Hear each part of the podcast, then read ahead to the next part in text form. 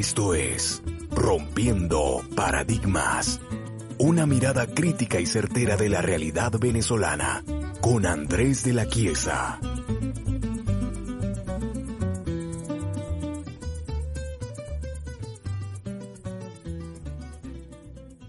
Buenos días, queridos amigos. Sean ustedes bienvenidos a este nuevo segmento dentro del canal de la palabra compartida, al que hemos decidido llamar Rompiendo Paradigmas.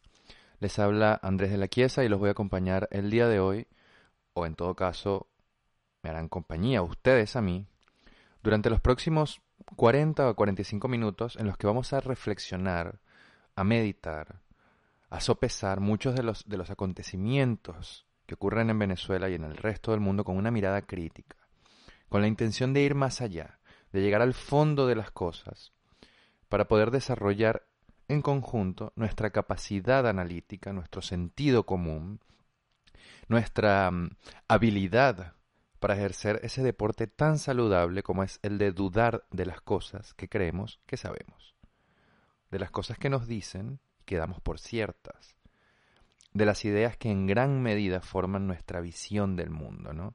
Eso que algunos denominan nuestra cosmovisión. Acá, en Rompiendo Paradigmas, la idea fundamental es precisamente la de derrumbar las verdades, eh, digamos, falsarias, las verdades impostoras, para alcanzar la única verdad que es la realidad objetiva de las cosas. Acá no creemos en relativismos morales, ni en subjetividades éticas, ni en discursos panfletarios. Acá la idea es comparar, cotejar lo que se dice, o lo que dicen algunos, con los hechos porque nada es más poderoso, nada es más evidente, más eficaz que los hechos. Y este asunto, amigos míos, es realmente muy importante que lo entiendan, porque la base del sentido común nace de la correcta apreciación de lo que pasa a nuestro alrededor. Hay una línea muy delgada, muy difusa, que separa nuestros ideales y nuestras ilusiones de aquello que es posible, pero hay una línea aún más difícil de ver, más pequeña y casi imperceptible que los separa de aquello que es correcto, moralmente correcto, éticamente correcto. Y es en el, en el develar de esas cosas que son correctas, que pueden o no ser idealmente correctas, pero que son correctas en fin, en donde radica la verdad objetiva de la cual les hablo, y el, fin fundamental de este programa. También, por supuesto, eh, estamos interesados en este canal en traerles a ustedes una mayor cantidad de material, considerando los tiempos de nuestro podcast principal, eh, de la palabra compartida. Y pues se nos ocurrió que esta podría ser una muy buena idea al momento de recortar los espacios, los tiempos entre un programa y el otro, sin dejar de, de, fomentar la reflexión, sin dejar de pensar en Venezuela y en lo que puede llegar a ser si nos encaminamos definitivamente hacia donde tenemos que encaminarnos. Quiero aprovechar también esta introducción para agradecer a Andrea Sánchez y a Anairup González Hernández, nuestros últimos contribuyentes en Patreon, por confiar en este proyecto, por confiar en lo que venimos haciendo y por tomarse el tiempo de colaborar con nosotros, con aquello que, pueden, eh, o en la medida en que pueden hacerlo, sepan que es realmente muy valioso cada aporte que hacen quienes nos escuchan. Bueno, vamos a empezar. Fíjense ustedes, em, actualmente en Venezuela se está hablando con, mucha parafernalia, con mucha pompa, como suele suceder siempre en estos casos, de las próximas elecciones parlamentarias. Quienes me conocen o quienes me vienen escuchando en la palabra compartida o en otros espacios a lo largo de este año y del año pasado, deben tener más o menos una idea de mi opinión con respecto al tema electoral en Venezuela. Pero lo cierto es que nunca me he tomado el tiempo eh, para expresarles a ustedes mi postura con respecto a este asunto, mis razones para tomar las decisiones que he tomado a lo largo de mi vida con respecto al tema electoral y que considero yo están muy bien fundamentadas en una serie de creencias que voy a compartir con, con, ustedes ¿no? el día de hoy. Hace muy pocas horas, em, creo yo que fue el día de ayer en realidad, sábado 26 de septiembre de este año 2020, la presidente del Consejo Nacional Electoral, la señora Indira Alfonso Izaguirre, manifestaba que más del 90% de las organizaciones políticas habilitadas en el país se habían mostrado entusiasmadas con la llegada de las elecciones, diciendo que es tiempo de elegir. Y han presentado, cito a la presidenta del CNE, a sus candidatos, a sus opciones para estas elecciones parlamentarias que, como todos sabemos, creo yo, se van a dar el, día 6 de diciembre. Es decir, en, en aproximadamente tres, tres meses, tres meses y piquito y, son un tema desde el cual es posible empezar a reflexionar. No es tiempo de elegir, afirmaba la señora Indira Izaguirre, es tiempo de elegir. Y yo quisiera realmente dudar del supuesto entusiasmo de los partidos políticos en Venezuela. Quisiera dudar de todo eso, dejando de lado esta payasada, esta falta de respeto a la inteligencia que es la autodenominada Alianza Democrática de José Bernabé Gutiérrez y Bertucci y toda esa gente.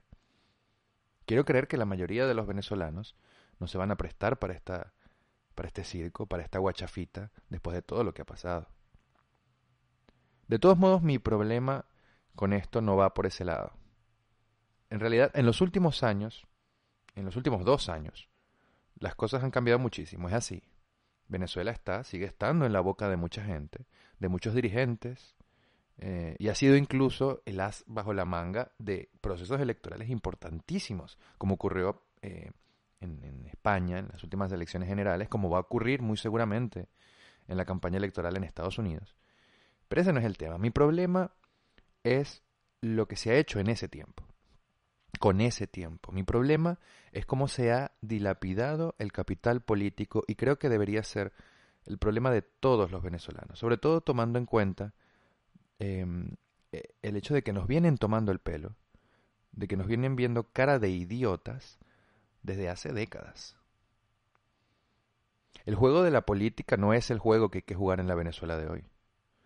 El juego de la política, las tramoyas de la política, que no son un invento del chavismo, el chavismo las llevó a su máxima expresión, pero no las inventó, eh, están en el país desde, desde que este país tiene memoria, es el juego en el cual se manejaron, por supuesto, los monagas, o en el cual Antonio Locadio Guzmán se sentía como en su casa, el juego de las castas, de los grupitos de poder, el juego del tiramialguismo, de los contratitos, de los arreglos, ese no es el juego que Venezuela necesita.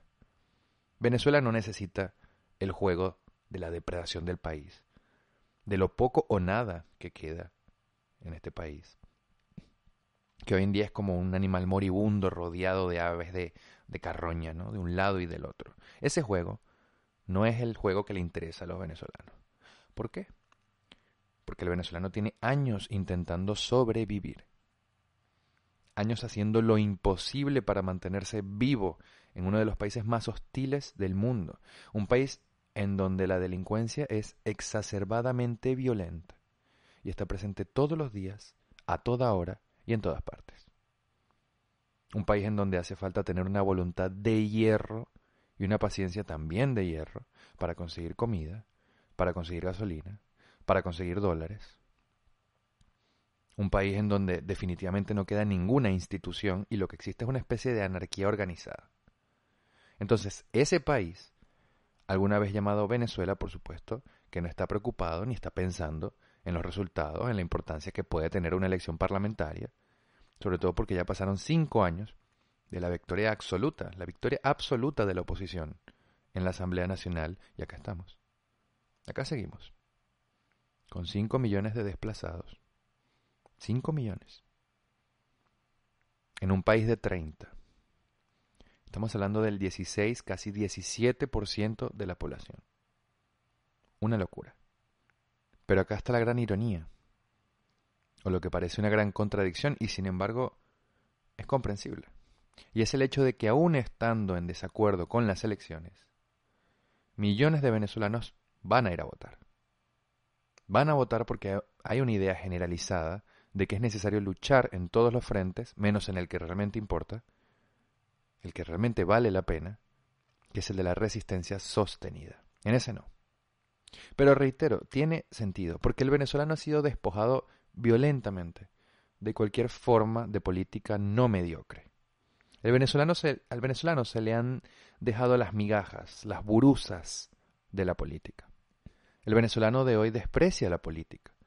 Se va a otro país y siente desprecio y hasta rabia por la política, y con toda razón, porque lo que ha vivido, reitero, es la descomposición del hecho político.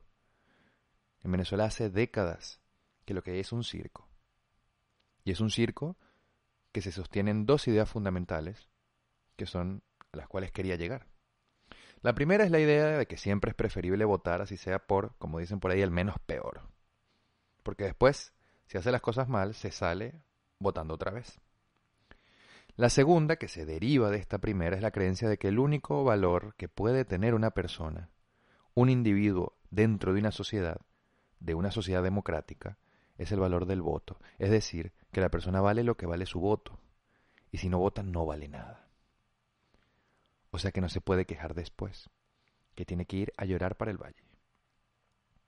Tan es así que el que no vota o el que vota en blanco es peor visto que el que vota mal que el que vota por el político mediocre de turno, que el que vota por el ladrón o el corrupto de los próximos cuatro, cinco, seis o siete años. ¿Por qué? Porque se votó. Y se puede equivocar, pero participó de la fiesta de la democracia. En primer lugar, déjenme decirles, queridos amigos, que la característica fundamental de una democracia no es la capacidad de poder elegir a un gobernante o a un representante, sea directa o indirectamente, sino la manera en que se limita al poder. En una democracia verdadera, saludable, el poder está limitado. Por el poder, diría Montesquieu. En el caso de Venezuela sabemos perfectamente que el poder de la tiranía es ilimitado y el poder efectivo de la oposición sobre el territorio venezolano es simbólico.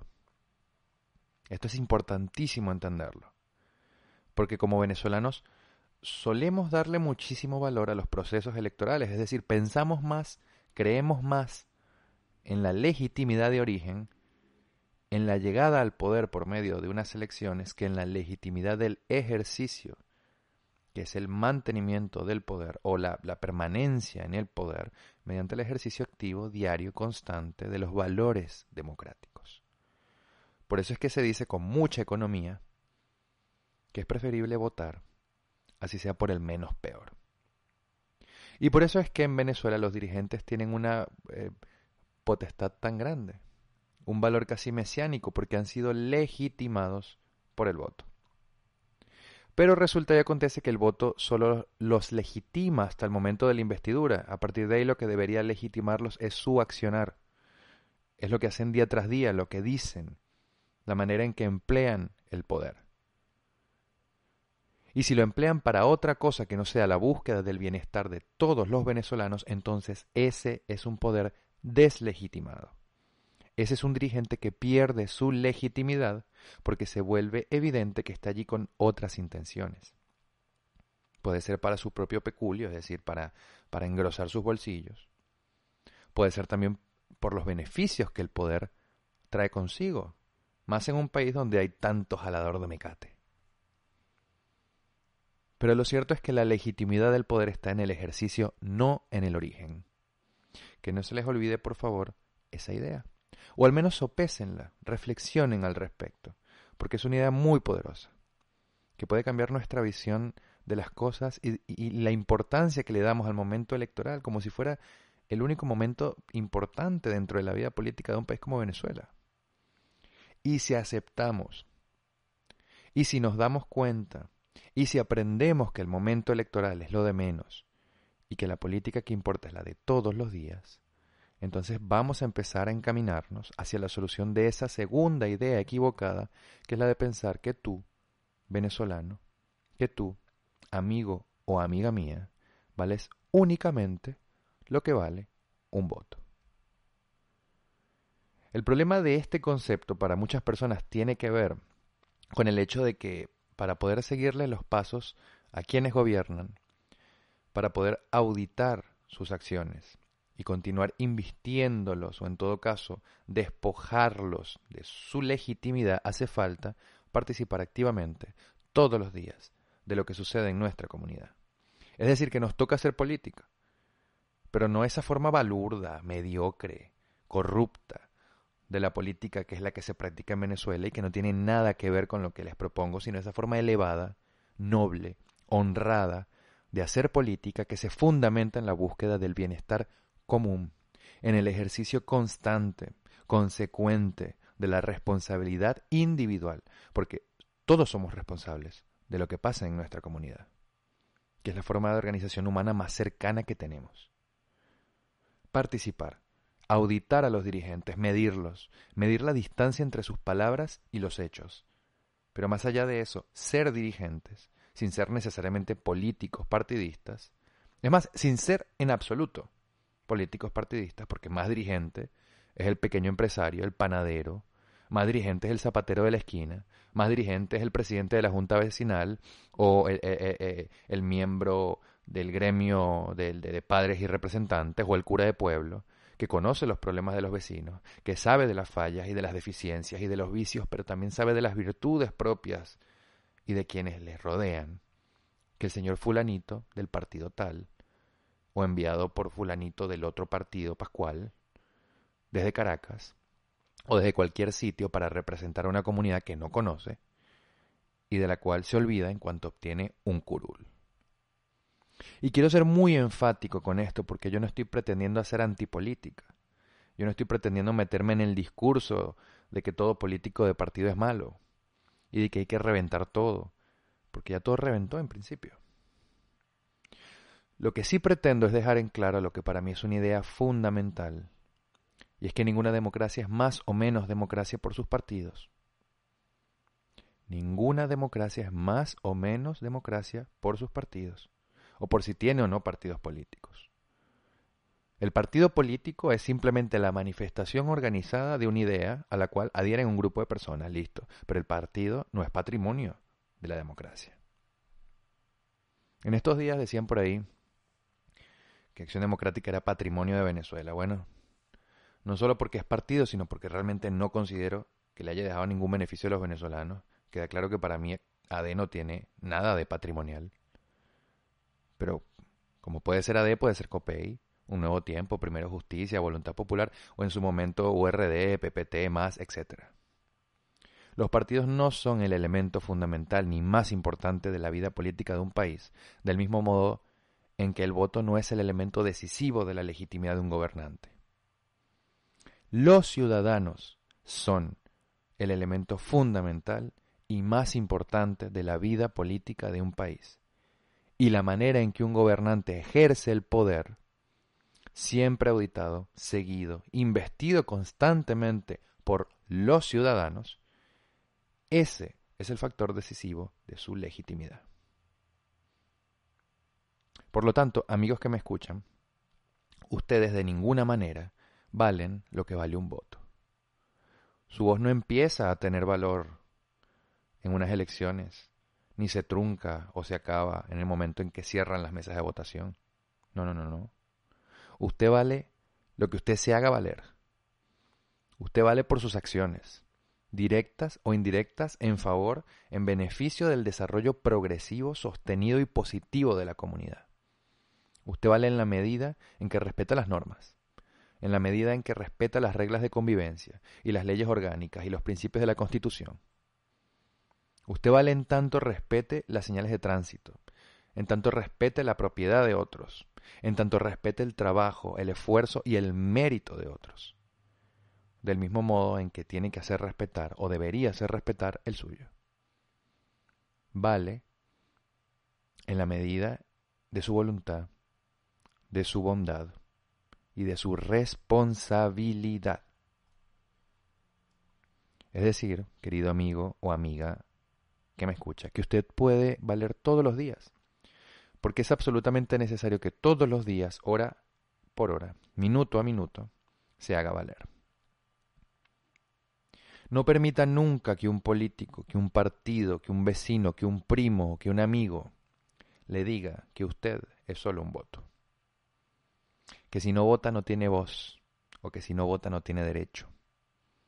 Porque eso es mentira pero al mismo tiempo no crea nunca, ni piense nunca, que un voto lo va a redimir del hecho de ser irresponsable, o de ser un mal ciudadano, o de ser una persona que no cumple con la ley. Hágase respetar, pero respete. Y si usted es, como creo que es, una persona respetuosa y que se hace respetar, entonces podemos volver al meollo de la cuestión, que es la comprensión de que el electoralismo no es lo mismo que la democracia. El partidismo no es lo mismo que la democracia. Es otra cosa, es otro concepto. Uno que en Venezuela todavía no aprendimos, no entendemos o quizás nunca quisimos entender. En principio porque la vida democrática no se dirime, no se basa en eventos puntuales, ni en formas de organización únicamente, sino en valores. Lo que llamamos los valores democráticos, que van de la mano de todo esto que les vengo diciendo. Y si algo falta, lamentablemente, y falta mucho, en nuestro país, son los valores.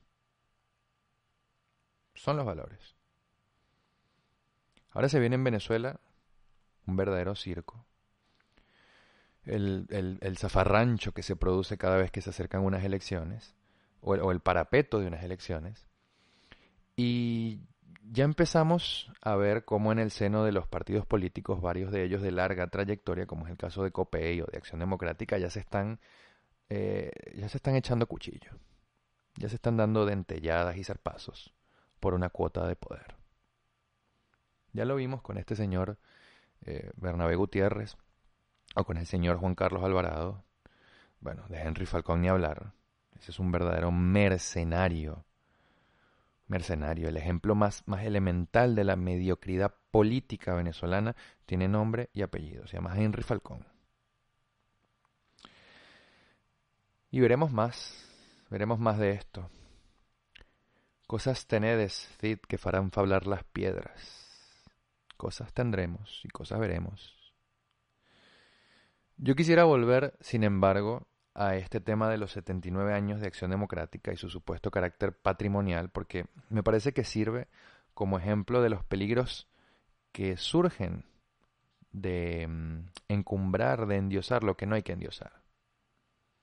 Fíjense ustedes que si hay una idea peligrosa para el desarrollo de la vida democrática de una nación, de un país, es la partidocracia que no es otra cosa que la, absorción de las instituciones del, del, Estado, por supuesto, por parte de los partidos. Hasta, hasta un punto en cual las instituciones, los órganos del poder estatal, se convierten en brazos ejecutores de las decisiones del Comité Nacional o de la Junta Nacional o de la mesa ejecutiva del partido de gobierno. Eso es algo que tampoco lo descubrió el chavismo. Eso es algo que se vivió en Venezuela en muchas ocasiones con el sectarismo de la Junta Revolucionaria del 45, con los gobiernos de Lucinchi o de Carlos Andrés, en donde el CEN, o Consejo Ejecutivo Nacional de este partido que hace poquito estaba de cumpleaños, era el que decidía o influía en las decisiones más relevantes para el país. Una característica, además de los partidos venezolanos que se ve en otros países también, pero bueno, estamos hablando de Venezuela, es la tendencia a generar grupos de poder, algo así como oligarquías partidistas. Y ya va a salir más de uno, ay, Andrés dijo oligarquía, Andrés es chavista. Bueno, a ver, nadie tiene hegemonía sobre la lengua española. Lo siento mucho. Sigue representando la idea central de lo que quiero decir. Es la palabra adecuada. Unas pocas personas privilegiadas durante mucho tiempo por una economía rentista que hacen vida dentro de una fórmula partidista que además se ha expandido como un cáncer en todas las instituciones que por su naturaleza deberían ser autónomas es una oligarquía partidista. Fin.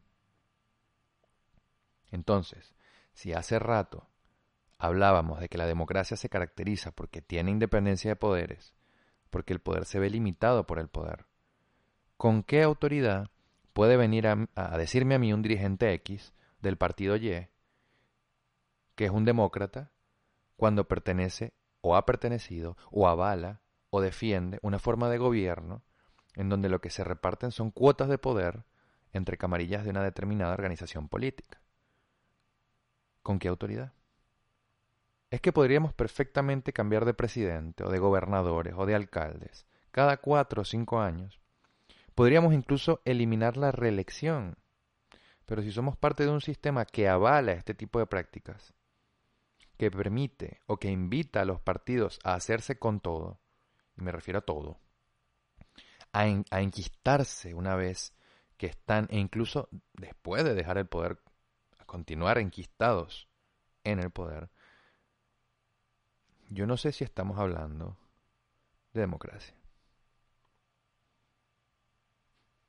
Por eso les decía, piensen que su valor va más allá del escenario electoral y actúen en conformidad con ese pensamiento.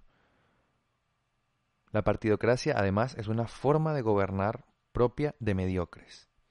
Llegar al poder porque se pertenece a un movimiento y no porque se tienen las credenciales o los conocimientos o la capacidad administrativa o el intelecto o la formación o la disciplina, para eso es de mediocres.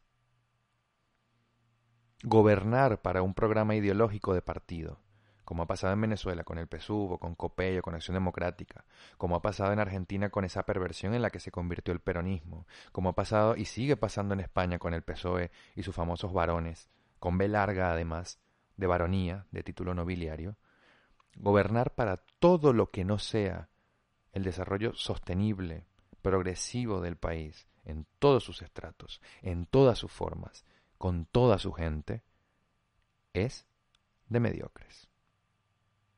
Y nosotros, lamentablemente, y desde hace muchísimo tiempo, no conocemos otra cosa dentro de la política que la mediocridad. Hay un episodio del programa de Reni, Reni en su radio, que por supuesto ha sido inspiración para este espacio con la distancia estratosférica que separa a un servidor de alguien como Reni Tolina, en donde se habla precisamente de esa creencia generalizada del ámbito partidista de que ser gobierno es lo mismo que ser dueño de una finca.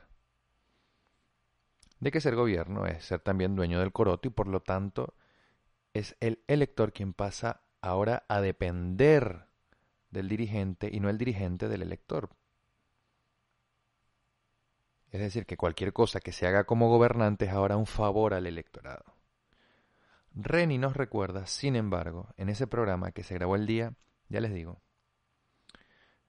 14 de julio de 1977, que un partido, que la suma de todos los partidos, no llega a representar ni ha llegado a representar nunca más que un tercio de la totalidad de los venezolanos. Y esto en su época de auge, de mayor relevancia. Imagínense ahora. Dejen de pensar quienes me escuchan y pertenecen a un partido, sea como militantes o como dirigentes, que las ideas y los principios del partido están por encima de Venezuela. Olvídense de eso. Dejen de pensar que unos cientos de miles de contribuyentes o de miembros activos, y todavía más que un puñado de mandamases, valen más que 30 millones de seres humanos. Dejen de hacerlo. Y ustedes, venezolanos, que son independientes, háganse valer. Hagan que su voz suene más fuerte, con acciones. Con acciones que el grito panfletario de cualquier político mediocre de turno. Organícense, hablen, participen, ejerzan su voz, utilicen su voz, háganla valer. Hecho esto, nunca más volverá a prevalecer en Venezuela otro interés que el del desarrollo común y el del avance y el progreso de la nación entera con toda su gente. Sépanlo. Y es muy fácil decirlo. Muy difícil hacerlo. Sumamente complicado de llevar a cabo. Pero allí está la solución. Y noten que les digo todo esto y no estoy siendo pesimista, estoy siendo de hecho bastante optimista y yo tengo mucha fe en los venezolanos, mucha fe. Tengo mucha fe también en la nueva generación de venezolanos dentro y fuera del país. Una generación que se está formando en medio de la carencia, en medio de la dificultad, en medio de la miseria incluso, y absolutamente desamparada por la dirigencia tradicional que no puede mantenerlos ya, no puede obviamente, ni hipnotizados, ni velados, ni apartados de la realidad porque ya no cuenta con la teta petrolera para seguir sosteniendo ese festín de Baltasar, como decía Arturo Larpietri. Es una generación que se ha visto obligada a enfrentar la realidad, a buscar respuestas, lo que es sumamente relevante porque por décadas el venezolano jamás se hizo preguntas. Y esa es la razón fundamental por la cual yo quise el año pasado crear la palabra compartida, porque me interesaba hablar más de lo, de, lo bueno, de lo válido, de lo lindo, de lo vigente de la venezolanidad. En este momento, en esta coyuntura en la que nos encontramos, a mi modo de ver, tiene mucha más importancia la voz de Alberto Adriani, la voz de Euler Pietri, la voz de Manuel Egaña, la voz de Alirio Ugarte Pelayo, la voz de Augusto Mijares, de Mario Briceño Gorri. Estos hombres de los que les hablo, hombres y mujeres, no solo representan lo mejor de ser venezolano, sino que están por encima de todo esto, porque están por encima de unas elecciones, y están por encima de los partidos, y están por encima de un momento específico en la historia. Ugarte Pelayo habrá sido urredista, pero también fue medinista y fue independiente. Y nada de eso importa, porque en realidad lo fundamental es que fue venezolanista. Lo mismo Uslar, lo mismo Adriani, que siendo antigomesista fue una persona de un valor extraordinario para Gómez, aunque éste no lo supiera, mientras ejercía cargos diplomáticos en Ginebra o en Washington bajo el ala protectora de Esteban Gil Borges. Picón Salas era deco, fundacional además, pero profundamente venezolano. Profundamente. Hoy en día hay mucha gente a la que todavía le cuesta atar estos cabos, unir a estos personajes, porque solo pueden entender la realidad por oposición. Y yo lo entiendo. Porque nos hemos formado, porque hemos crecido en medio de una polaridad tremenda. Estás o no estás con la tiranía, o estás o no estás con la oposición, o estás o no estás con los adecos, o con los copellanos, o con este y con el otro. El hombre, tanto como sus ideas, no pueden ser reducidas a su mínima expresión, no pueden ser tan burdos como para pensar que el aprobar o negar a un personaje tiene que ir de la mano de todos sus aciertos y virtudes o, de todos sus vicios. Fin, es decir, tiene que ser blanco o negro, todo o nada. No. Creo profundamente que Venezuela está por encima de los partidos. Creo que la nación venezolana está también por encima de unas elecciones. Y creo que lo único que le da forma y sentido a la nación venezolana en lo bueno y en lo malo, en lo que fue, es y puede llegar a ser, son sus habitantes. Y está en sus habitantes la acción de convertirse o no en ciudadanos. Lo que caracteriza a todos estos personajes, con sus vicios y con sus virtudes, con sus diferencias, con sus encontronazos entre ellos mismos, lo que podemos sacar, extraer de todos ellos, es una misma cosa. Es la convicción segura, consistente, siempre presente, de querer hacer de Venezuela un país verdaderamente desarrollado, por encima de las rencillas, por encima de, de las cosas transitorias. Así que ciertamente podemos ir a 100 millones de elecciones, podemos incluso sacar a todos los chavistas del poder y meterlos presos de por vida por ser lo que son, criminales, y aún así no resolver nada. Pensar que serán los partidos, que serán unas elecciones, que será la salida del poder de este o de aquel personaje, la solución definitiva para Venezuela no es otra cosa que pensamiento mágico. Eso es lo real imaginario, como diría Alejo Carpentier.